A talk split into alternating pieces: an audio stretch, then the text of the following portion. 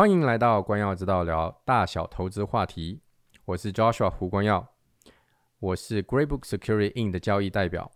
我和专家在此 Podcast 或讲座里表达的意见和陈述，纯属我们的，并不一定反映 Greybook Security In 的意见。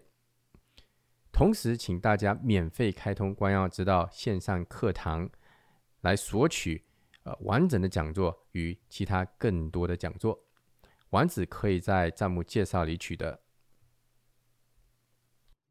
大家好，我是胡光耀，非常高兴今天能够跟大家在线上相会。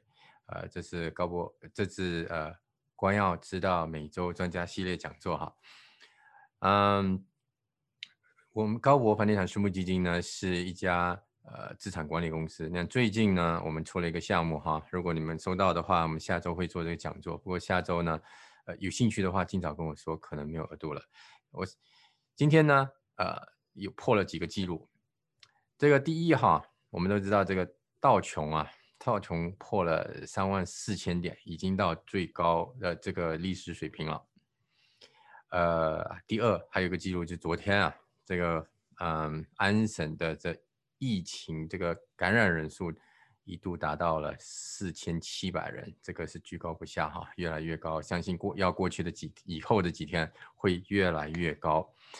同时哈，现在世界上呢，这这个现在的这个呃发展哈，尤其是最近的发展是前所未有的。那我昨天晚上哈，呃，在开个会，因为我我也是在台湾一家初创公司的董事哈，跟那个在开董事会的时候，有一位董事呢是。呃，做这中型资产，这中型的一个电子厂商的总经理，他就跟我说，他做了三十年，没有碰过这种情况。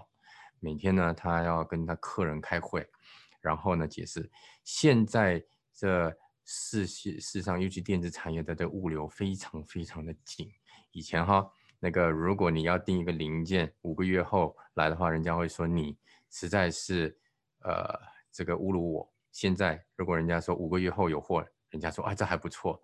啊，你们知道那个台积电啊，台积电这个是做芯片最大的一家公司哈，二零二零年的订单全部已经结束了，今年才二零二一年呢，那等于说在那里的，嗯，在那里的销售人员基本上不用工作，躺在那里就好了，二零二零年的东西都已经卖完了，这会影响多大呢？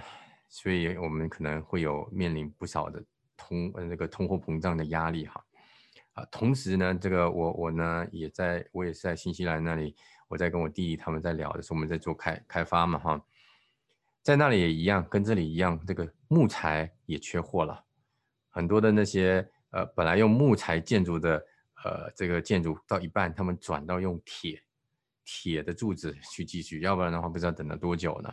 所以成本也在上升，这个我们可以密切观察哈。那这些种种的一些变故呢，会造成一种情情形，就是，呃，在这种情况呢，呃，有资产的人呢，呃的资产会升值。如果相信大家的这个，如果有股票的大大概率的股票都涨了哈，有房子的大概率也涨了。那我们我们公司呢，那最近这两天发这个一个楼花在在 Blow West 那里一出来，基本上。都被抢购差不多了哈，所以有资产的人会越来越多，没有资产的人呢，可能就呃会掉队了，所以这个贫富差距会越来越大。这恰恰就就这个呃带进我们今天的主题哈，就是遗嘱哈。你有那么多资产，后来怎么办呢？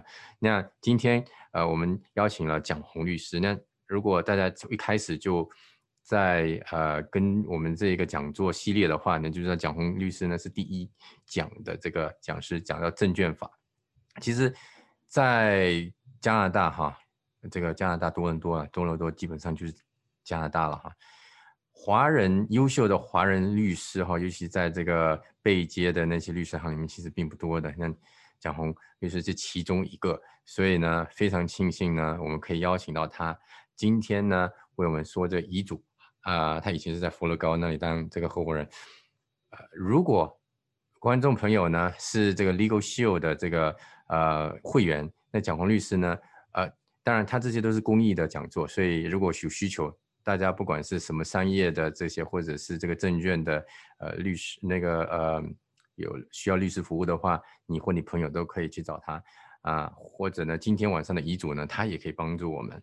那如果是 Legal Shield 的话，他的律师费有百分之十五的折扣，同时啊，他也跟我说了，今天晚上如果是我们在场的观众呢，如果你们有需求的话，他也会给我们这个呃折扣的。呃，如果你们待会需要的话呢，可以加呃，你们就要微信我，我把他的微信啊推给你们，然后你们可以自己呃联系。那蒋红律师，我将这个晚上时间交给你，我待会再回来，等到你说完的时候，Q&A 我再回来。谢谢教授。嗯，现在可以了。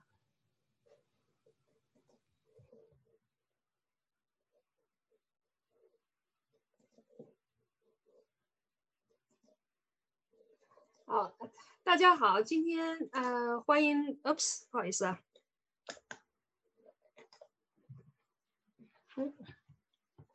OK 啊，大家好，欢迎今天来呃，跟我们一起呃度过这一个小时左右的讲座吧。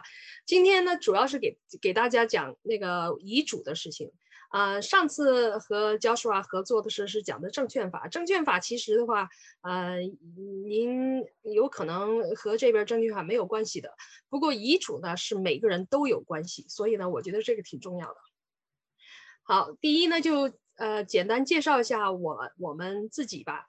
我自己呢是我们现在的所叫做讲商律，呃是呃主要是做商务啊法律的。啊，比如说买卖企业、投资企业，呃，公司结构就是股股份结构，呃，股东协议，呃，成立公司，公司做好以后融资，融资呃融大以后再下一步，如果要上市，呃，上市呃做投资基金，房地产我们也做，遗嘱啊委托书信托这些我们都做的，就主要是商商务法的我们都做，我们。呃，不做婚姻法就是离婚不做，刑法我们不做，啊，诉讼我们不做。诉讼的话，我有合合合合作的律师，呃，我们就是主要是做这些的。呃，简单讲一下我自己。呃，我自己呢，我中文名字姓蒋，蒋介石的蒋，彩虹的虹。我是四川人。呃，我当我来加拿大也来了很久了，我八九年来的。呃，来的时候是在西南大学拿的学位，然后在加拿大这边重新拿学位，然后在这边读的法学院，呃，和法学硕士。我是二零零零年初拿的执照，所以说今年已经啊，其实二十二年了，这个 二十一年写错了。啊，刚开始是在一家呃被接的大型的律师事务所工作，然后二零零二年我是加入另一家被接的那个是商务律所，叫做福高乐。我在那边主要是做证券法和公司法，我在那边一待就待到啊，就是一九年吧，就是八一八年底啊，我是二零零六年是呃二零零七年那个成为呃呃福高乐的合伙人。啊，我呢是自己是一九年自己想出来创业嘛，所以就自己出来开创了讲商律。我们现在嗯已经是开自己的所开业是两年多了嘛，两年零四个月吧。呃，现在也是挺忙的。我最近就是三三第三月份又买了一个。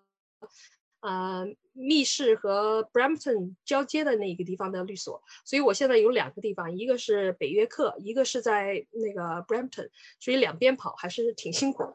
OK，好，现在讲正事儿了啊。第一，遗嘱，什么是遗嘱？遗嘱的正式的解那个呃定义吧，就是遗嘱呢是一个呃正式的法律文件。文件呢，里面是要点名一个 executor，就是遗嘱执行人、执执行人。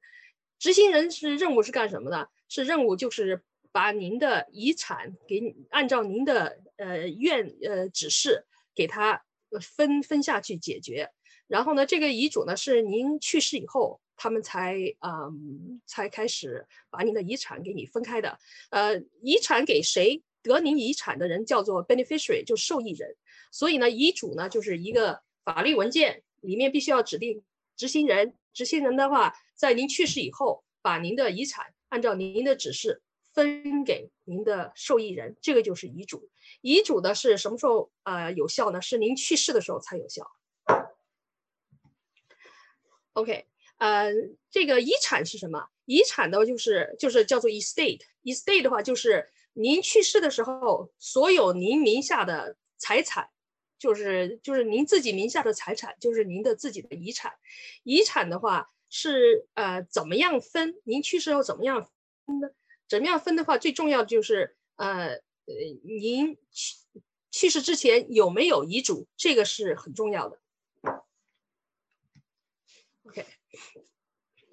如果没有遗嘱怎么办？没有遗嘱的话，您自己的遗产是怎么分呢？遗产是按省政府的规矩来分，啊，而且呢，就是谁来当您的执行人呢？是法庭帮你指定执行人的。所以呢，就是呃，我现在就问大家，就是你们愿不愿意叫省政府来决定您自己的遗产怎么分？肯定大家都不会愿意的吧？你要是没有遗嘱，那结果就是省政府来决定了。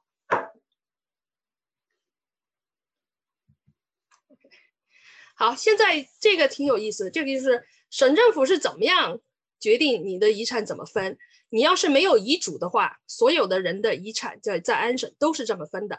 第一，如果您有那种没有扯证的那个配偶，我们这边叫做 common law，common law 没有扯证的话，他一点都没拿不到，OK，拿不了遗嘱的。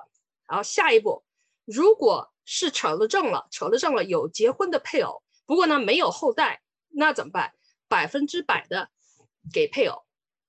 那下面一个不好意思，如果又有有扯证的配偶，又有孩子，那怎么分？最开最最开始的最最最先的二十万分给配偶，然后剩下的资产呢？那配偶要么拿二分之一，要么拿三分之一。那么再剩下的呢？然后孩子呃平均分是这样的。到底是二分之一还是三分之一？我待会儿给你们举个例子。好，再往下走。如果这个时候没有配偶，这个配偶都是结了婚的呀，没有结婚的配偶，不过有后代，那那个时候就全部给后代。后代呢，我们这个叫做 per s t e r piece，这个什么意思？就是比如说你有三个孩子，呃，你走的时候，一其中一个已经走了，不过他有后代，那他的后代就就就上来把他的。位子顶了，把他的遗产帮他拿，这个叫做 per stirpes，就是后代挤上上上前面顶位子。好，再下面一个，如果又没有配偶结婚的配偶，又没有 issue，issue 就是后代，又没有后代，那个时候怎么遗产给谁？百分之百给你的父母，OK，而且他们是呃平均的分开的，百分之五十五十。那再往下走，又没有结婚的配偶，又没有后代，又没有。那个父母那个时候给谁？这个时候是所有的资产要给给你的兄弟姐妹。兄弟姐妹呢也是 p e r s p e c t i v e 也也就是说兄弟姐妹如果哪个不在了，他的后代顶上来顶他的位置。好，再往下走，又没有结婚的配偶，又没有后代，又没有呃父母，又没有兄弟姐妹，那个时候给谁？那个时候百分之遗产都给你的呃 nephews and nieces，就是侄儿侄女。外孙外什么，就是你兄弟姐妹的孩子，这个时候的话就没有 per s t e r p y 了，也就是说他那个是活着时候才拿得了，他要是走了，他的后代不能拿他的顶上的顶他的位，然后再下来又没有配偶，又没有孩子，又没有啊父母，又没有兄弟姐妹，又没有侄儿侄女那些的，那个时候你的遗产给谁？那个时候你的遗产全部就给你。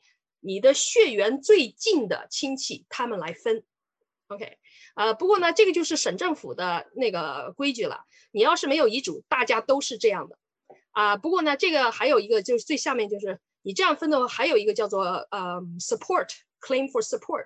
如果说你那个时候还是你去世之前还养谁的话，那你这个小心点，他们也可以来要钱的。如果这个不算的话，就是这样分的。啊，你们要是有什么问题，可以在那个 chat 里面写进去啊，然后我们讲完以后还可以另外提问题的。好，下面给你们举个例子啊，就是有配偶的那个，在在那个 Q&A 那里写，Q&A 那里写。哦，Q&A 不好意思，在 Q&A 这边写那个问题啊，谢谢。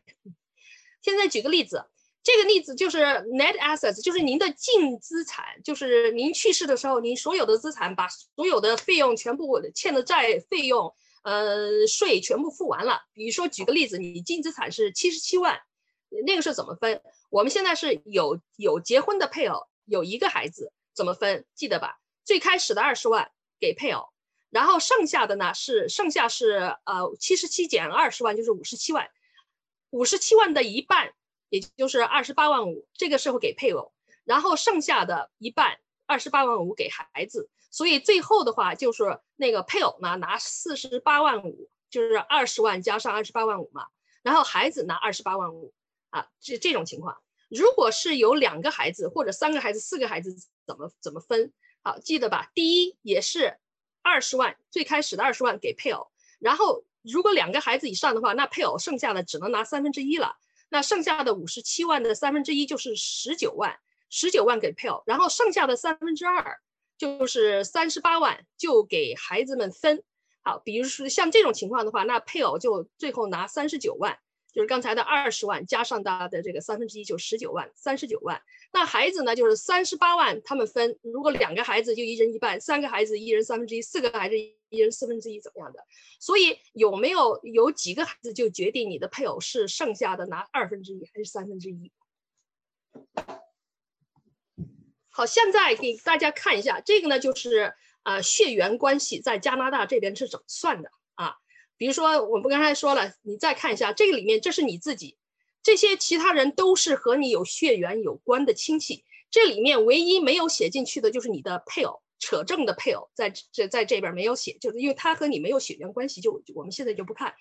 像我们刚才说的那个省政府，你要是没有遗嘱，怎么你的遗产怎么分？第一，不是刚才说了，如果有配偶的话，如果有配偶没有孩子，百分之百给配偶，对不对？如果有配偶又有孩子，就像刚才说的。呃，二十万三分之一或者二分之一，就是刚才说的。那现在了，呃，如果没有配偶，只有孩子，那就孩子们一全部分，呃，平均分。好，那个这些就是孩子就是后代，就是您的啊儿子、儿子的儿子、儿子的儿子，这些都是你自己的后代。然后这些都没有了，给谁还记得吧？这些都没有了，你的呃遗产全部给你的父母，你的父母平分。那个父母也没了，这些都没有了，都没了，给谁？在这儿看到没有？就是您的呃兄弟姐妹，给他们。如果这些也没有了，兄弟姐妹也没了，给谁？给你给您的那个 nephews and nieces，呃侄儿侄女那些就给他们。然后如果这个也没了，给谁？还记得吧？就是要给和你血缘最近的啊亲戚。比如说这些人都没了，你们觉得和你最近的是谁？你说是这这个这个，你看这是这是和你有离开有三成，这些都没人了，和你最近的在哪？在这儿，看见没有？是你的呃爷爷婆婆呃爷爷奶奶婆婆，就那一辈吧，他们和你只有两，看到没有？只有两两层，所以说他们最近的，如果这些人都不在了，他们还活着，就他们拿。如果他们这也没有了，再往下走给谁？看到在这儿没有？第三层，第三层有有两两两两群人，一个是这个，就是曾曾曾啊，就是你你的 grandparents 的父母，我们这边叫什么太爷？我也不知道怎么说了。你看这是第三，还有你的那个叔叔阿姨、叔叔姨、姑姑、舅舅，他们也是和你离第三层，看见没有？如果就是如果他们也活着，他们也活着，他们就一起来分。如果第三层也没了，你就去找第四层，在这儿第四第四怎么样？然后就是就往下面一直这样找，所以就是这个是和你的血缘离得越近，就就就就拿得到。你找血缘的时候有几个规矩，第一个啊，这个的话，那个就是 half blood 和 full blood 是一样对待的。这个我们看我们就是国内的那种古古装戏，就很多什么。嫡嫡公主什么庶公主嫡嫡女子那个庶女嫡子怎么样的？在这个加拿大这边，嫡和庶同样对待。OK，就是你的你父母都一样，或者只有一个一个爸妈，呃，然后同父异母、同母异父都是一样对待的。还有一个就是 adopted children，如果是法律上寄养的孩子，和你自己生的孩子一样对待。然后第三个就是，如果那个，嗯，如果不是说，呃，你去世的时候看谁还活着，他们才能拿到嘛。如果他活，你去世的时候他还没有生下来，不过已经怀上了，那也算是活着的。OK。然后最后一个，这个就是这些东西全部都是按血缘的，没有血缘你就一点儿都拿不到啊。比如举个例子吧，举个例子啊，比如说这些人都没了，你没有后代，也没有配偶了，你的父母也没了，好吧？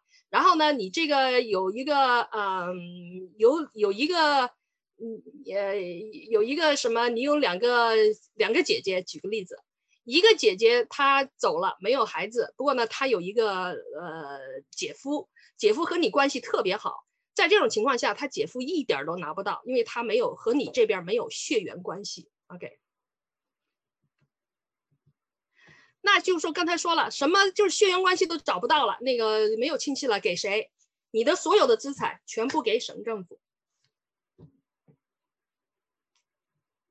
好，下面就刚才说的，没有遗嘱的话就特别麻烦。就是第一有什么坏处？第一就是管你就是管你遗产的人，有可能是和跟就是你根本就不想要的人。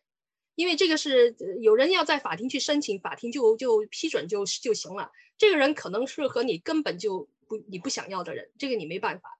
第二呢，刚才说的就是省政府分遗产的那个那个方式，和你的心愿可能一点都不一样，对吧？像那个比如说那个嗯嗯，你你你要是走的时候又没有孩子又没有配偶，父母也走了，你的兄弟姐妹全部平分。其实你你比如说你有两个兄弟姐妹，一个对你关系特别好，对你特别不错，第二个特别烦，你和他恨恨的要命，都没有交接了怎么样的，他们还是一人一半，就这个你根本就控制不了。OK，第三呢，就是你那个你那个时候你没有办法啊事先安排，你可能交的税更高。然后第最后一个是最烦的，就是你要是过庭啊，就是你去世以后，你的那个嗯这。就是执行人他要在法庭要指示嘛，指配，这个程序特别麻烦，特别那个比起有有那个遗嘱就麻烦的多了。所以呢，这个呃，你你现在呃不做的话，以后真的是时间又长，花销越多，而且头疼。还有就是没有遗嘱更烦的地方，更更讨厌的地方，比如说。你和你的前前配偶已经是分离了、分居了，但是离婚证还没有扯。这种情况其实挺多的，就是都分了，不过呢，他离婚证还没有拿的，有时候不方便了怎么样的。如果你这个时候你走了，你没有遗嘱的话，就刚刚才说的，你只要是你他是扯了证的那个配偶，就算是呃分居了，只要是不离婚。那他还是拿他的，就是拿有了孩子，他还是拿那么二十万，什么二分之一、三分之一，也就算是和他一起都没有住在一起，都多少年了，关系特别差，也没办法。还有一个，再再说再说回来，你那个和原来的配偶已经那个分居了，但是离婚证还没有扯下来，你又找到新的配偶，新的配偶和你在一起相亲相爱，已经过了多少年，你那时候走了。你新的配偶一分钱拿不到，所有东西还不是给原来的那个分居的那个你恨之入骨的那个前配偶，所以你要是没有遗嘱的话，这就是这样的后果。啊，还有一个麻烦的事情是这样的，呃，现在很多那个叫什么二二不是叫二手家庭啊，就是都都结过婚的，你那个你他有他的孩子，你有你的孩子，你们现在在一起。在一起，你要是没有遗嘱的话。因为你们是新的结了婚了，他就是算你的新的配偶。那个孩子的话，很多都是那个呃结结婚以后，可能都把孩子都都法庭寄养过来了。寄养过来的孩子和你的孩子是一模一样的对待的。所以像这种情况，很多家庭他们那个两两个家庭合起来的时候，好多人都说哦，我的财产给我的孩子，你的财产给你的孩子。你要是没有遗嘱的话，根本就不可能。就像刚才说的，所有的孩子同样对待。你要是先走的话，那。东西全部给他们了。OK，给你们一个，这个是真实的例子。OK，这个呢是呃，我有一个朋友给我打电话，说是一个一个老太太和她的女儿呃出事儿。老太太和女儿在移民加拿大，呃，二十多年前就过来了。那个来的话，女儿在这边读的书，而且在这边上大学怎么样？毕业以后在一个那个银行工作，工作挺不错的。所以银行呢，那个家庭的家里面所所有的东西都是女儿来管的。呃，老太太呢，那个英文也就一点都不行嘛。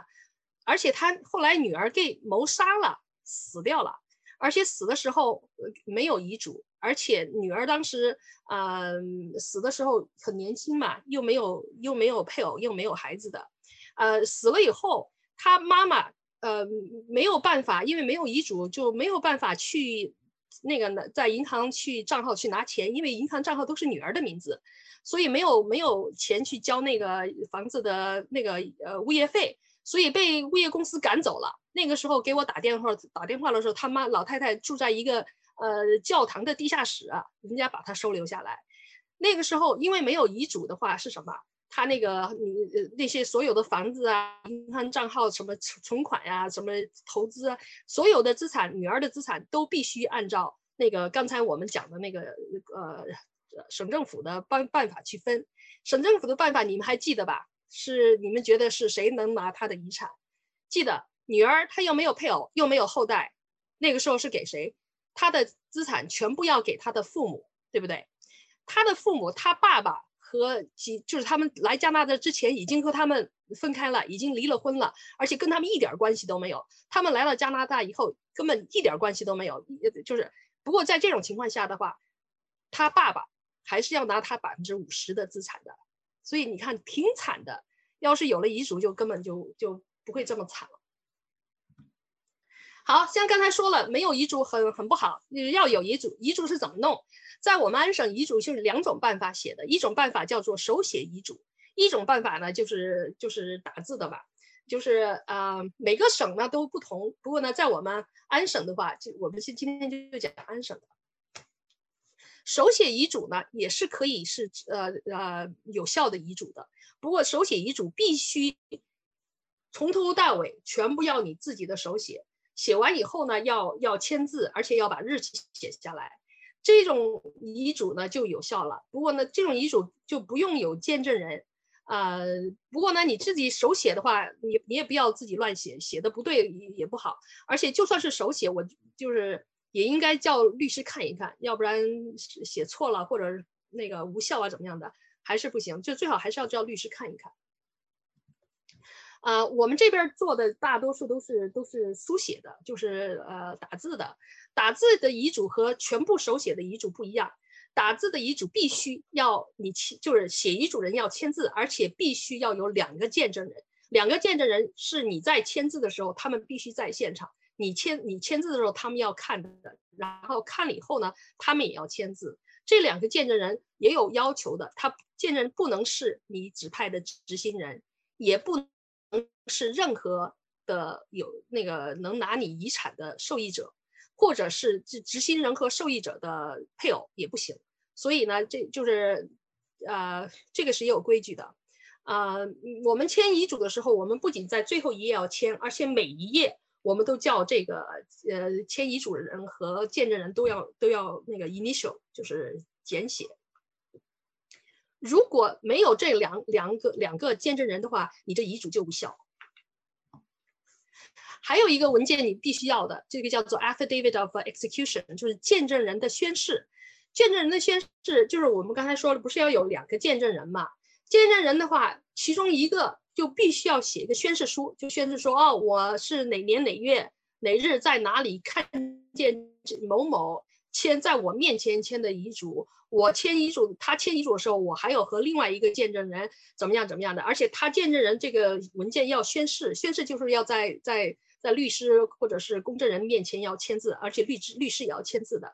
这个文件必须要，为什么呢？你要去，你拿到遗嘱以后，你要是去世了，你的那个执行人要到法庭去把那个叫做呃过庭嘛，叫做 probate 的话，他必须要有这个这个宣誓人的那个见证人的宣誓书的。如果没有的话，那就不行。所以呢，这我们你你们要到我这儿来做的话，我们当时你做遗嘱那天我们就把这个做了，要不然的话你以后做也可以。不过你要是去世的时候两二三十年都过了，那个时候见证人要不他们也不在了，要不也找不到了，所以就很麻烦。所以这个这个文件就不要忽视了。所以你早晚都逃逃不掉律师的，对吧？你自己弄遗嘱的话，你也必须要用这个，这个的话也要在律师面前签的。好，下面就是什么呃什么时候呃什么样的人可以写遗嘱？写遗嘱的话，第一，你在安省的话，十八岁以上就可以写遗嘱了。不过还有另外一个重要的条件，就是你必须那个叫做 you have mental capacity，就是你头脑要清醒，呃，不能已经得了什么脑痴病了那些就就不行了。OK，所以像这种情况的话，呃呃，比如说我像有些客户来，他已经是。八八十几、九十来岁的老年人，如果我认识你们，认识他们，我平时呃跟他们见面，我知道他头脑很清楚，那我就可以让他来做。如果他是我们是第一次见面，我真的不知道他头脑行不行，因为你跟他见面，今天他头脑清醒，过他明天如果有那种爱那个 Alzheimer's 的话，呃呃，如果他不清醒，那你这样弄也不行。像年纪大的，我们都需要叫他们去找一个医生写个条子，就看他的头脑怎么样，我们才给你做遗嘱的。呃，所以呃，反正就是十八岁，不过要头脑清醒。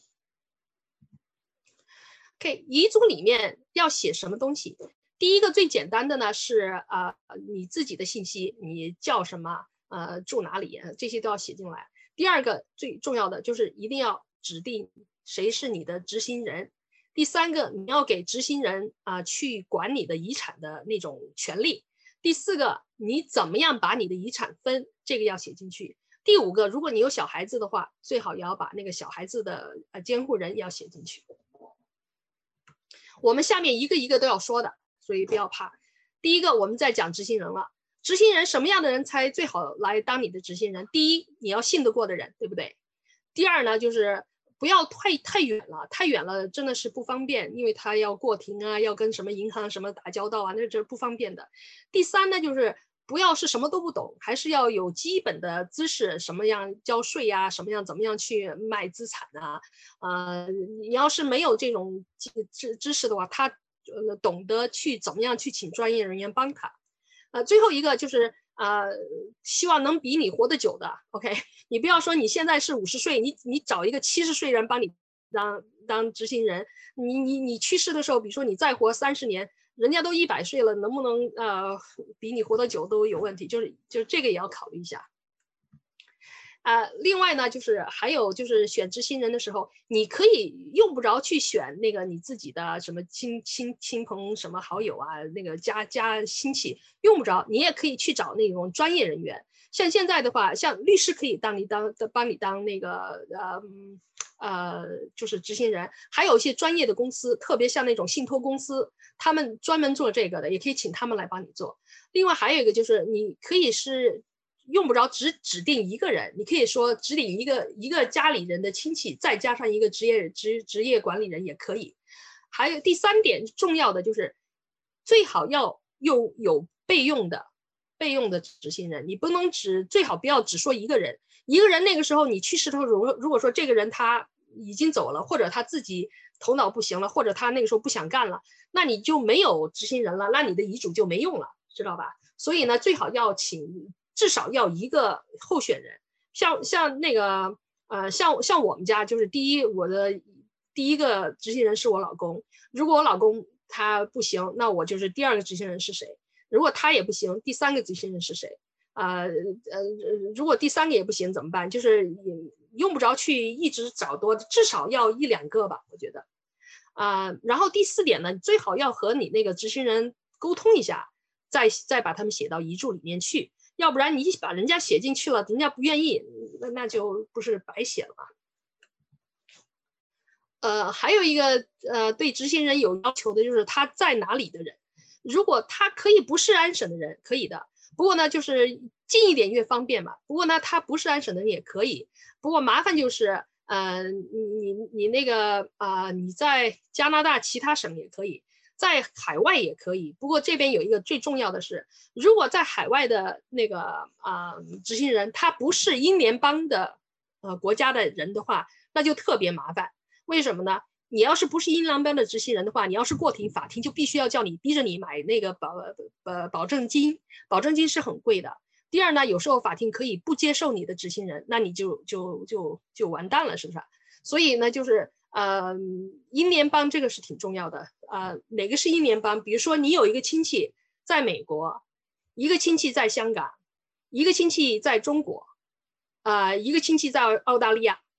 你要是其他的情况都都一样，就单纯他住在哪儿，你选哪个亲戚好？OK。必须要选澳大利亚的，为什么？澳大利亚是英联邦，中国不是英联邦，美国不是英联邦，香港九七年之后也不是英联邦，所以就变这个就是就是要搞搞，你要是不是英联邦的人是很麻烦的。啊，那个执行人他不不会是给你白干的，你要是自己家里人，有可能他给你白干。不过就算是家里人的话，这个这个执行人很麻烦，很多事情的。就是一般他都是应该有有给他报酬的，像这边的话，一般就是百分之五，你的遗遗产的价值的百分之五要给他做做报酬。好，下面一个就是啊，孩子，如果你是有小孩子，你怕他你要是走了的话，他小孩子谁来管？你最好呢是在遗那个遗嘱里面要指定小孩子是谁，谁是小孩子的监护人。不过这个遗嘱里面的监护人呢，只有九十天的有效。因为最后的监呃就是最后的监护人是必须要法庭派的，呃，所以不过呢，我们还是建议你要是有小孩子，还是要写进去。为什么呢？因为第一九第一九十天的话，就就不用担心嘛，就他就可以把孩子弄过去。第二的话，他法庭指定谁当监护人的时候，他肯定要考虑你自己的愿望的，对吧？所以我觉得就是就算是呃九十天的话，也必应该写进去。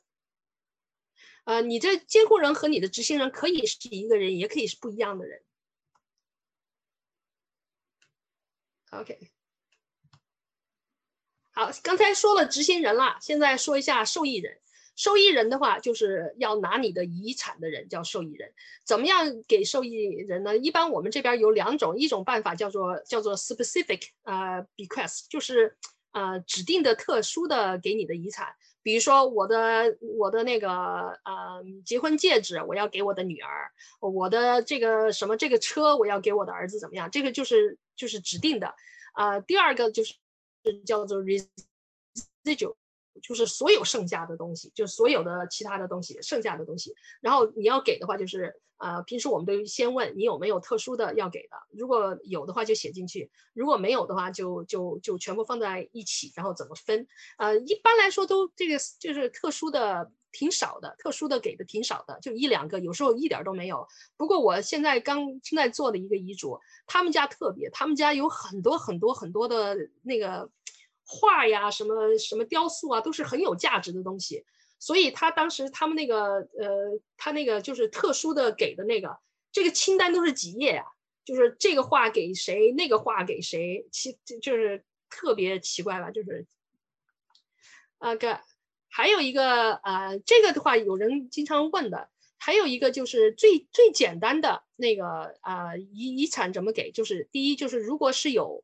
如果是有那个嗯配偶的话，一般就是这样说，就是说，如果我呃我先走，那我所有的东西都给我配偶，OK，一般都是这样写的。不过还有情况，你看那个呃呃律师经常给你解释，我们写，如果是你们两个一起在一个车祸都都受难了，呃一个人先走，第二个人第第第二个人第二天也走了，你要是什就这样写的话，那就意思说第一个人走的时候要把所有的遗产放给第二个人。第二个人又第二天又走了，要把他的遗产再做一次，那就过两次的庭，这个就挺麻烦的。所以，我们我们啊，我们那个呃律师的解决方式，我们就加上一个，就是说，呃，他要活，我我走了之后，他要活三十天再给他。意思就是说，如果我们两个一起死的话，就算是不是同同一个课、同一同课、同时同课死的话，那就三十天之内就不用做两次了，做一次就够了。嗯。还有一个就是怎么样分给那个呃后那个后继承人的话，有些人是愿意这样分，就说我的这个房子给我老大，我的这个呃我的这个呃，叫什么？我的呃投资账号我给老二。有时候我们华人喜欢很多的房子，就是说，哦，我这个房子是给老大，这第二个房子给老二，第三个房子给老三，这样是一种办法。第另外一种办法呢，就不要这样做，就是把所有东西凑在一起，所有的价值加在一起，然后我们那个时候再去分。这两种办法的话，我自己喜欢就是所有放在一起再分的，这样公平一点。因为你那个时候。你你把第一个房子给老大，第二个房子给老二，你给的时候他们的价值可能差不多。你死的时候二三十年之后，有可能一个人的房子值一百万，第二个人的房子值五百万，他们肯定要闹的。所以我觉得还是不好。呃，另外还有一个 情况，这个也经常出现的，这个我叫做叫做 mirror wills and mutual wills。mirror will 什么意思呢？就是刚才说一般的配呃夫妻吧，两个。这个老公的遗嘱呢，就说啊，我要是先走，我所有东西都给我老婆，对吧？然后，呃，如果老婆那个时候不在，老婆先走，那剩下的我们他就这样写，就说百分之五十呢给我自己的女儿，百分之五十呢给我老婆的儿子，他们也是这种混混合家庭嘛。然后。呃，老老婆的遗遗嘱也是这样写，就是我要是呃先走，老老公还在，所有都给老公。如果老公不在了，也这样写，就百分之五十给老公的儿子，百分之五十给我的儿子。这样的话，不管谁先走，他们呃就是遗产怎么分都是一样的。这样的话，就像一个人像就是两边像镜子一样，都是一模一样的。像我有一个客户，他们当时就这样，他们只有一个孩子嘛，也是夫妻。他他当时写就这样啊，如果我先我先走，先给老公，老公那个如果是不在的话，就给我女儿啊，就给我们的女儿。如果女儿也不在的话，老公这样说，老公说就把这个资产给我的弟弟。然后老老婆怎么写的？老婆说啊，我先走，给全部给老公，老公不在的话就给女儿，女儿不在的话全部给我的妹妹。所以这样的话，就是谁先走的话，他剩下的东西就就可以可能不一样了。所以当时我还跟他们说，我说你这样的话，你知道谁先走谁后走，就就谁谁谁谁谁先走的那个就就划不来了，对吧？所以他们才知道哦，就然后就改了，是百分之五十给他的弟弟，百分之五十给他的妹妹，所以就这样公平一点。这个叫做 mirror wills。还有一个情况叫做 mutual will，什么意思呢？像这种情况的话，那个如果是老公先走，走了以后把所有的东西都给老婆，虽然现在的遗嘱说是百分之五十给他的儿子，百分之五十给他的女儿，如果他全部给了老婆以后，你先走了都不在了，那什么时候那个老婆说，嘿，那个时候我重新改遗嘱啊，我把遗嘱改了，我是百分之百都给我的儿子，你的女儿，我前前夫的女儿一分钱都不给，那这样怎么办？这种情况的话，所以就是这种情况也可能有的。啊，很多官司都打到这个地方。这个呃办法解决办法就是，嗯，我们现在就是你们写遗嘱的时候，可以另外写一个叫做 mutual will agreement。写遗嘱什么意思？就是说我们现在写了遗嘱以后，签了遗嘱以后，如果谁先走，剩下的人不许把这个遗产怎么呃从现在这样换掉，不能就是以后还是要这样分。你要是换掉的话，你必须要赔钱。所以这个的话也可以做的，不过这个挺挺麻烦的。你你想一想，那个如果是那个，比如说呃，老公先走了，老婆还在，如果老婆又结了婚，结了婚又生了孩子，他如果签了这个协议的话，那他自己新的孩子一分钱都拿不到的呀。所以这个还是挺烦的。所以你们要签要找这个 mutual will 的话，一定要要要仔仔细考虑。如果要做这个，我都必须要要求就是双方要有自己的不同的律师。我不我不想代理双方，因为这个这两边是一很很严重的后果的。好，现在还有一个重要的就是遗嘱和婚姻有什么关系？这个很重要。第一，你要是先写了遗嘱，然后后来又结了婚了，你新的婚姻就把原来的遗嘱全部作废，知道吧？所以说，你要是有了遗嘱又结了婚了。马上写新的遗嘱。你要是什么都不做的话，你要是现在出事儿你走了，你就是就和没有遗嘱的一样对待了。OK，那离婚呢？离婚有没有有没有影响？遗嘱和离婚，离婚是不会废掉遗嘱的，结婚废掉遗嘱，离婚不废掉遗嘱的。所以你要是离了婚的话，那怎么办呢？就就离婚的话，你就当你的前妻。在就像就像已经去世了一样，这样你的遗你的遗嘱还是有效，不过就当你的前妻去世了一样，所以这个是也是挺麻烦的。所以呃，你要是结婚也好，离婚也好，一定要去做新的遗嘱。那分居呢？分居和遗嘱一点影响都没有。你要是写了遗嘱了，然后你分居了，分居还没有拿到离婚证的话，那你的，呃，你的就是，比如说你遗嘱说我要是先走，我所有的遗产全部给我老婆，或者你现在你和老婆分居了，那还没有扯结婚证，你那个时候走了，遗嘱还是一样的，百分之百给你的前分居的老婆。所以你要是那个分居了的话，也赶快写新的遗嘱，要不然的话，挺惨了。OK，呃。这样又来了，就是 common law spouse，就是没有扯证扯证的那种配偶，也是这样，一点儿一点儿遗产都拿不到。OK，除非除非你要把那个遗嘱写的清清楚楚，就是我的没有扯证的配偶要拿的，你要是不写进去，他拿不到的。呃，哦，刚才说过的，OK，呃，还有一个大家要注意的，就是说，哎。我有没有可能就是和我配偶关系不好，或者我觉得配偶他用不着什么钱的，我就说所有的东西都给我孩子，我配偶一分钱都不给你，可不可以啊？在安省你不可以的。这个你要是结了婚的配偶的话，你要是离婚，他安省的那个规矩就是他你们婚后的资产，他百分之五十都是他的。还有你们婚房也是百分之五十都是他的，所以你根本不可能把遗嘱里面把它写去掉，就不不给他，因为为什么？你在结婚的配偶在安省有个选择，你要是去世了，你有这个遗嘱，他可以选择接受你遗嘱给他的东西，或者选择他如果和你离婚的话，他能拿到什么东西？所以说最少他要拿一半的，所以你你要是说。啊，把想把配偶给他给他少给一点，这个不可能的。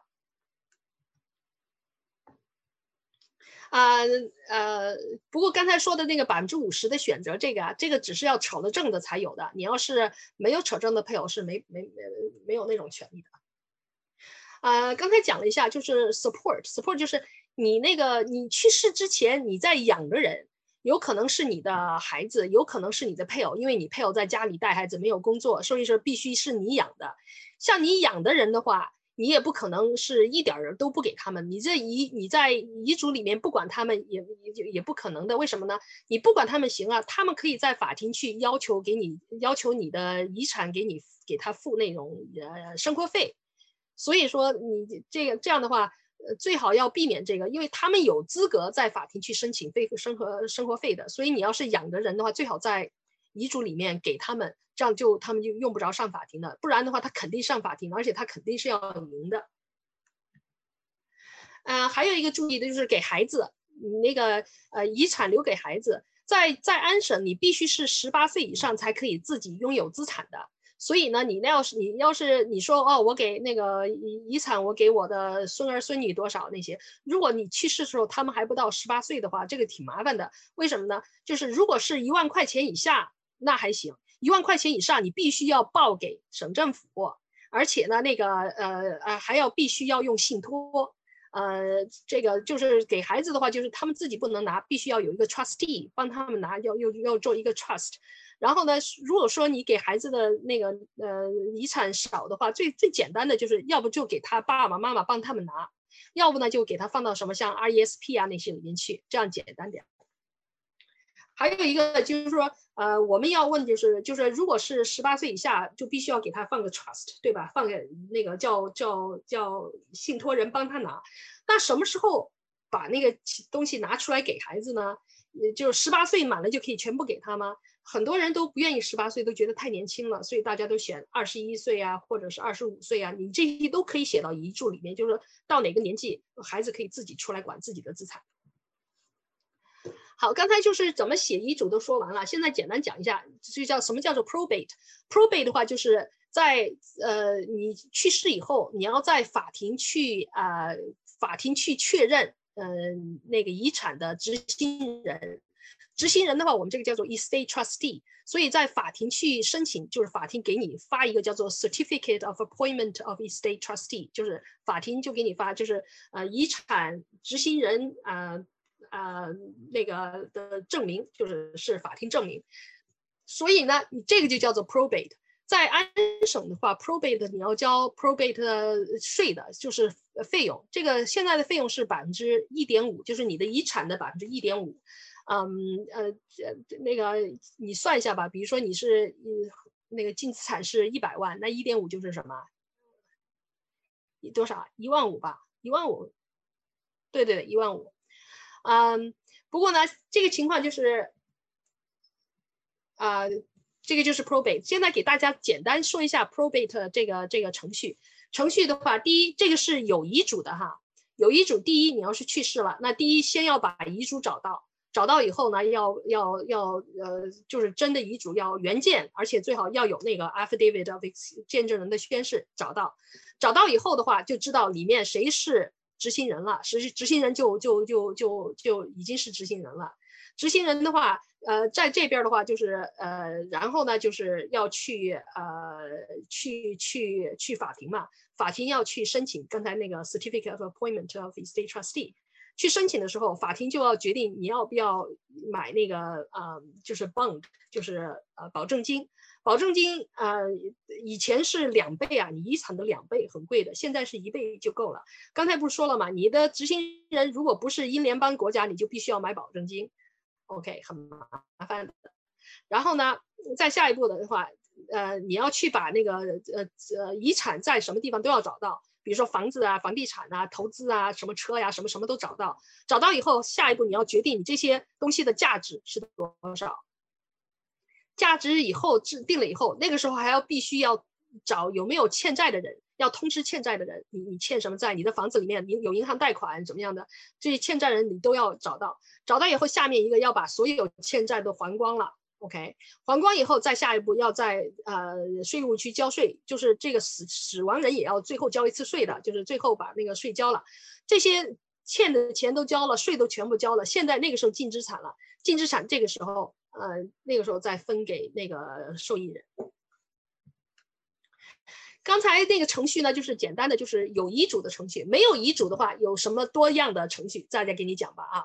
你要是没有遗嘱的话，那你去申在法庭申请的时候是特别麻烦，而且时间特别长，而且要求特别高。呃，举个例子吧。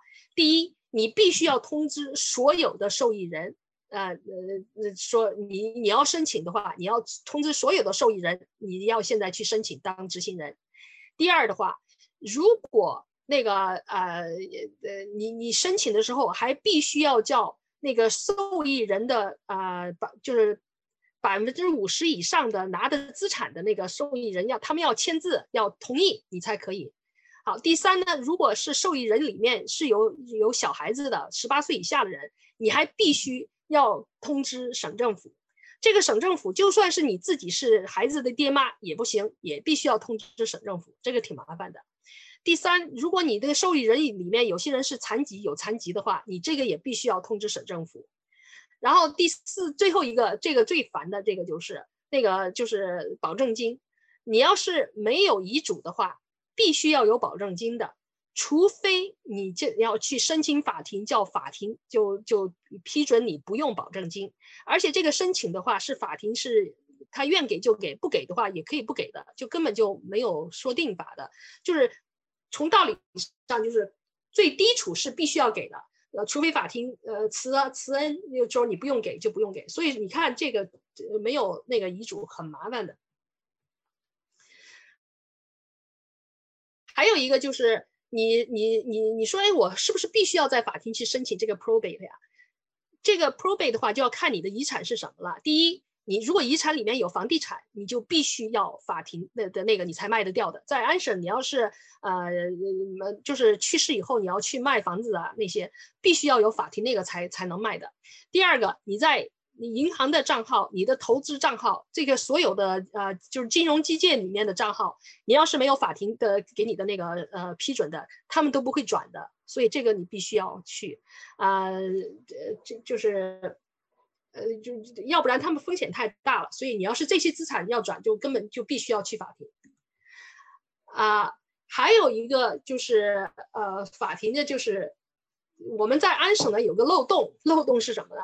比如说您是做企业的，有自己的公司，就是私立公司，有这样的公司的话，我们可以有办法，就是说，你我们你你自己的公司的股份，你去世以后，你就就。就转就不用去法庭就可以转了。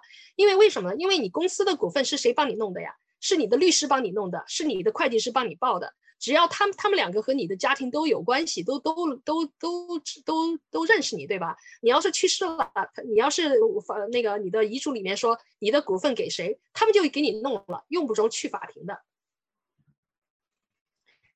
所以在这种情况下的话，我们在安省可以叫做 multiple wills 或者 double wills 双重双重遗嘱。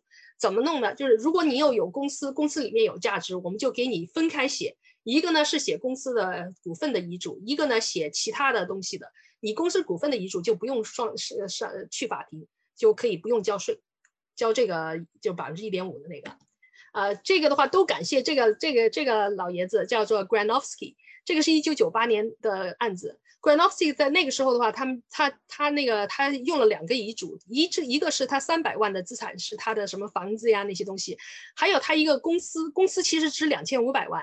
两千五百万的话，当时律师又给他写了另外写了个遗嘱，他们那个过庭的时候只交了这个三百万的那个遗嘱，那个两千五百万的遗嘱就没有交，所以他们当时交的税就只交了那个呃只交了四十四四万四的那个过庭费嘛。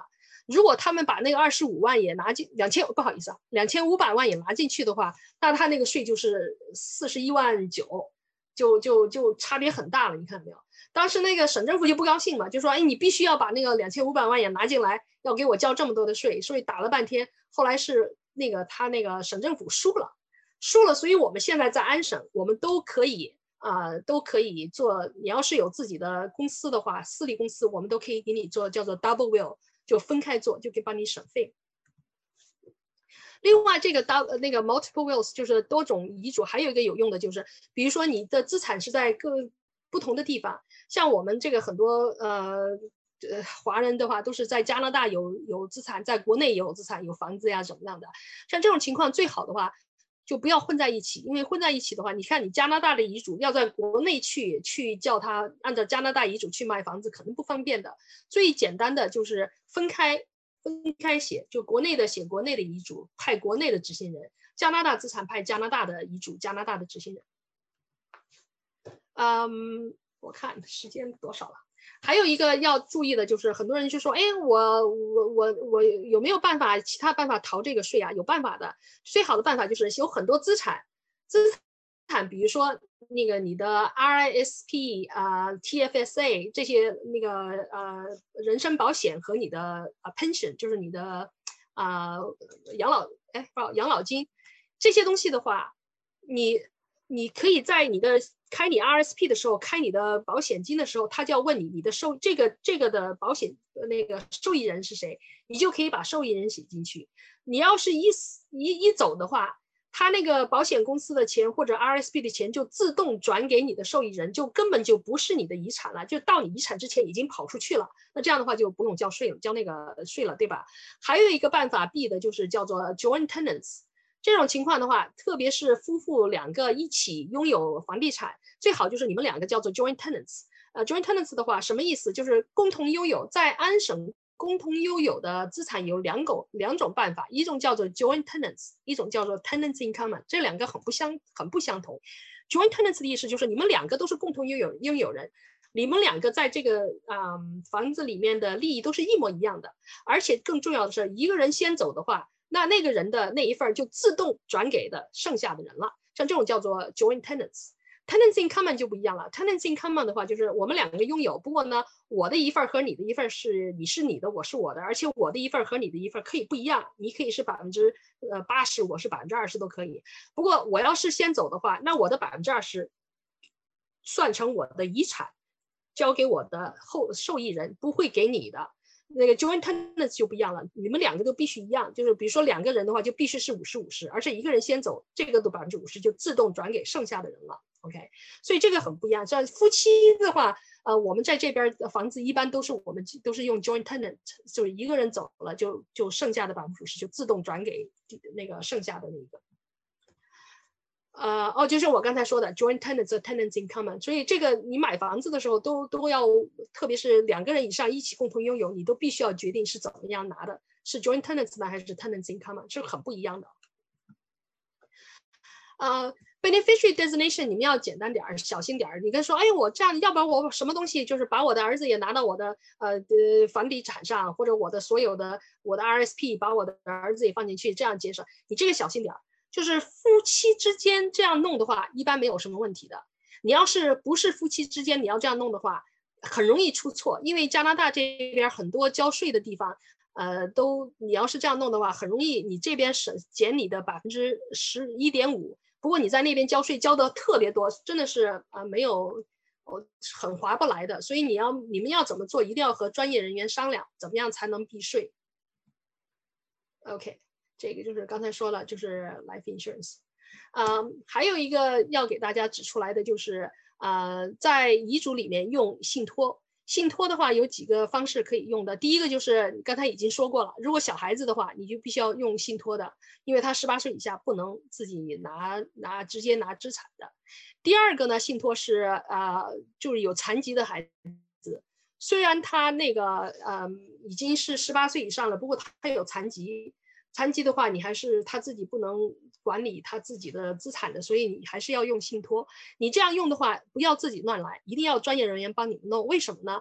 因为现在在在安省的残疾的那个孩子的话，呃，残疾的成年人，他省政府都有补助的。你要是把这个信托做的不好，那你就把那些呃这些收入放到你的孩子的头上，他就没有资格拿补助了。所以呢，你就你要你要是有这种残疾的孩子，一定要和专业人员像我跟我们合作，我们要帮你做一种特殊的信托，我们叫做 Hansen Trust，在这儿，Hens，oops，不好意思。在哪去了？Hanson Trust，你要是做得好的话，这个 Hanson Trust 就又可以把你的那个孩子的那个需要满足，而且也不会影响他在省政府拿那个补助的，所以一定要小心。另外还有个 Sponsor Trust，这个就少讲一点吧，比如说那个，特别是比如说，嗯。呃，这房子是老公的房子，后来老公和二婚，二婚，呃，那个新的太太进来，不过呢，呃，老老老公还是想把房和那个房子留给他自己的孩子，不想留给他的那个新的太太的，所以这样的话就可以说，啊，老公走了以后，太太可以在这儿住。呃，不过呢，就是住到他，呃，他也走的话，那就就没有他就没有他的份了，就全部给孩子。这些东西的话，如果要做的话，都不要自己做，啊，还是要和专业人员沟通。啊，遗嘱什么时候出毛病？出毛病就是你遗嘱放出来以后，就是人有人不高兴，跑到法庭上去去去说你的遗嘱不对，想把你的遗嘱推翻。这种情况的话，经常出事儿的地方啊，像这种，第一就是啊。呃，第一，就你你你你你走的时候，你你你养的人，你没有给他钱，就是刚才说的这种情况，他肯定要上法庭去要钱的。OK，经常出事儿。第二个情况就是呃，那个你把资产放在那个呃共同拥有，比如说你的房子，你你老老太太有三个孩子，她自己的房子把老大放在里面是两共同拥有。这样进去的话，他老太太走的时候走走了以后，就把房子就自动的给他老大，老二老三肯定不会高兴的呀。像这种情况，他肯定要跑到法庭去闹的，所以就要公要这就很容易出事儿。还有刚才说的就是刚才结婚、离婚、呃分居、遗嘱没有没有改，呃这个是特别容易出事儿的。OK，还有最后一个就是我刚才说的那个 mutual wills，呃打官司打的特别多。就是呃，一个人走了以后，剩下的老婆和或者老公重新写遗嘱，把原来的东西全部改了，这种情况也经常出事儿。呃，如果有我看，不好意思，我的表也看不见了。八点三十五，没事没事，一个小继续继续讲完，马上讲完了。下面一个话题简单讲一下，这个我第一次讲的时候，大家有有几个人提这个问题，所以我就加了这个。如果遗产你的遗产是啊资不抵债怎么办？这个叫做 insolvent or bankrupt estate，这个怎么办？那个意思就是说你走的时候你的资产比呃还比你欠的钱还要少。像这种情况的话，那你的 beneficiary 你的那个受益人肯定是一点都拿不到了。为什么？你所有的资产先要付钱，付完了就没有剩剩下就没了，对吧？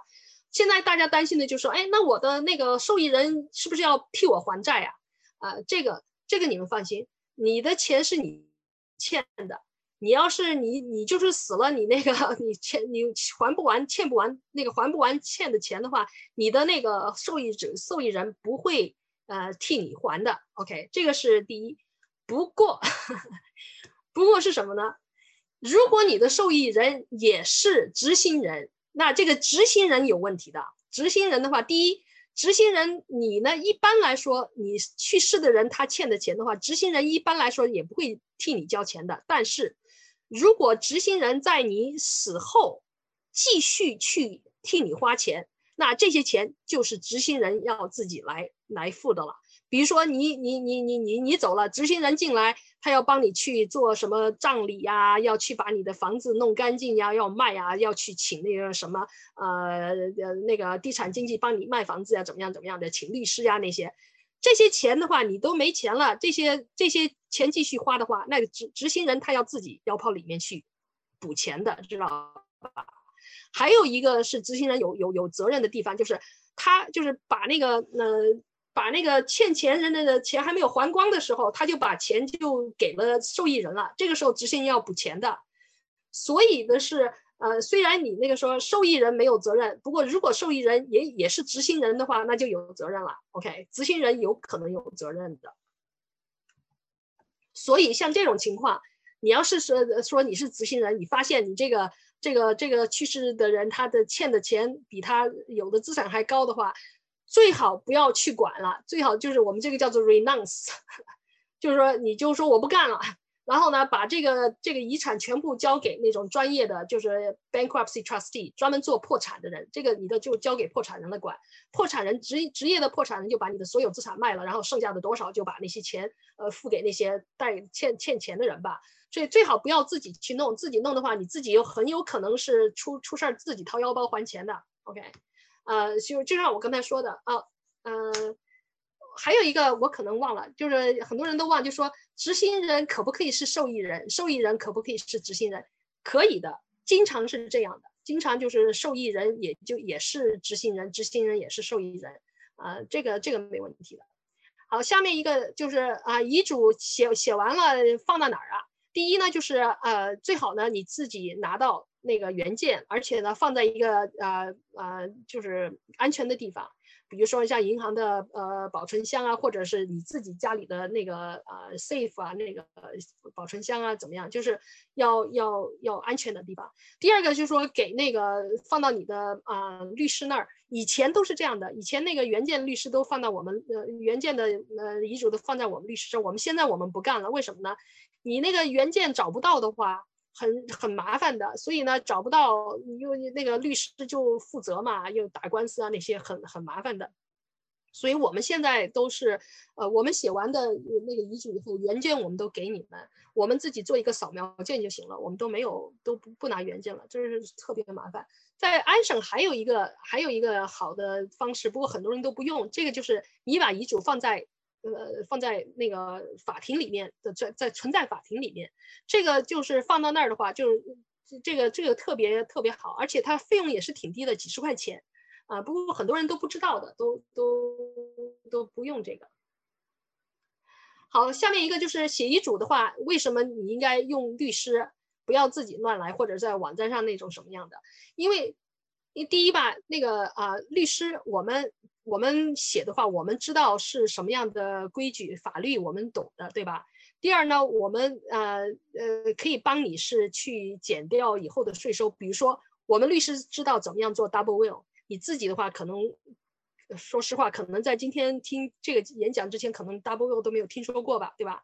第三呢，就是你你我们律师写的遗嘱的话，一般都是挺好的，所以说以后在那个去过庭的时候也顺利一些。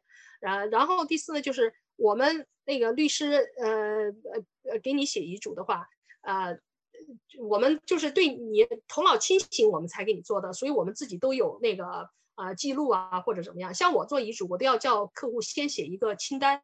就是他对对自己的资产、对自己遗产怎么分，他都写下来。这样的话，我们就可以用这个做证据。以后就说，你看他当时是头脑很清醒的，所以我们也可以给你做头脑清醒的那种证据。啊，你自己做可以的，几几几十块钱怎么样的？呃，不过呢，真的是呃很麻烦，而且就是我们如果是呃律师做的不好出事儿了，我们要负责的呀，我们有那个保险的。你要是自己做的话，就没有就自己弄，自己负负责了。好，这个就是讲到这里。我们现在看一下那个，看一下问题吧。请免费开通关耀之道线上课堂来听以下 Q&A 的部分，谢谢。